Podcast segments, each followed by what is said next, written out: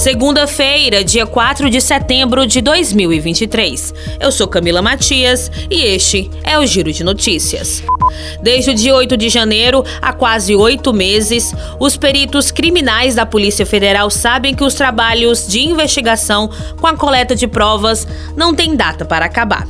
Abre aspas. Não há prazo porque os materiais continuam chegando, disse o diretor do Instituto Nacional de Criminalista, o INC, Carlos Eduardo Palhares, em entrevista à imprensa nacional. Todas as pistas e vestígios de agressores a financiadores dos ataques são fundamentais para a coleta de provas daquela série de crimes que marcou a história do Brasil.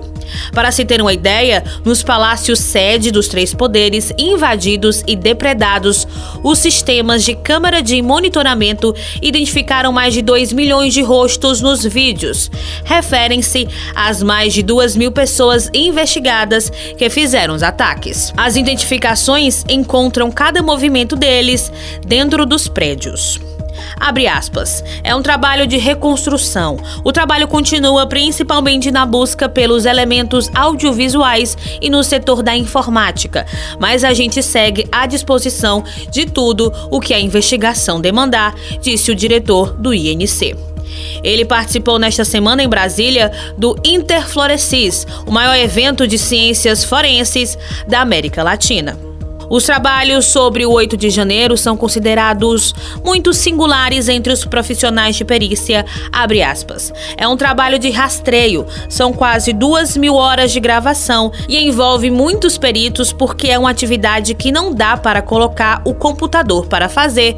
Fecha aspas, foi o que explicou Palhares. Em outras situações, o computador é fundamental porque foram apreendidos mais de 800 telefones celulares e com ferramentas é possível buscar com palavras até os áudios gravados. A automatização também permite, por exemplo, localizar imagens nos aparelhos e a partir de procuras de rostos de pessoas. Quase 99% dos alimentos ultraprocessados comercializados no Brasil têm alto teor de sódio, gorduras, açúcares ou aditivos para realçar cor e sabor. É o que aponta um estudo da Universidade do Estado do Rio de Janeiro, em parceria com o Núcleo de Pesquisas Epidemiológicas em Nutrição e Saúde na Universidade de São Paulo.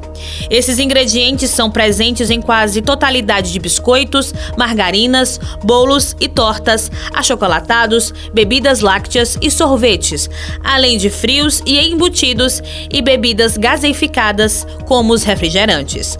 Também são encontrados em refeições prontas, como pizza, lasanha, pastelaria e outras bebidas açucaradas. A pesquisa avaliou quase 10 mil alimentos e bebidas das principais redes de supermercado de São Paulo e Salvador. Em apenas cinco dias, policiais federais e membros do Ministério Público do Trabalho identificaram mais de 220 pessoas submetidas a condição irregulares de trabalho no Pará. Entre os trabalhadores, alguns eram obrigados a desempenhar suas atividades em circunstâncias semelhantes à escravidão, incluindo um adolescente de 15 anos. As irregularidades trabalhistas e a submissão de pessoas a condições análogas à escravidão foram flagradas em cinco fazendas de quatro municípios do Nordeste paraense, entre os dias 28 de agosto e 1 de setembro, no âmbito da operação batizada como Zacimba Gaba. Segundo a Polícia Federal, ao inspecionar as fazendas, os agentes públicos mobilizados identificaram pessoas trabalhando sem contrato de trabalho formal e sem os equipamentos de proteção adequados. Nos alojamentos também foram identificadas várias irregularidades, como instalações elétricas precárias e banheiros inadequados. Além disso, os responsáveis pelas fazendas não apresentaram qualquer controle das jornadas de trabalho. Ainda de acordo com a Polícia Federal, todo o grupo receberá assistência do Ministério do Trabalho e do MPT, responsáveis pela adoção das medidas necessárias para que os trabalhadores tenham seus direitos reparados e recebam as devidas indenizações. O Giro de Notícias tem produção de Camila Matias, sonoplastia André do Vale. Estas e outras notícias você acessa em gcmais.com.br.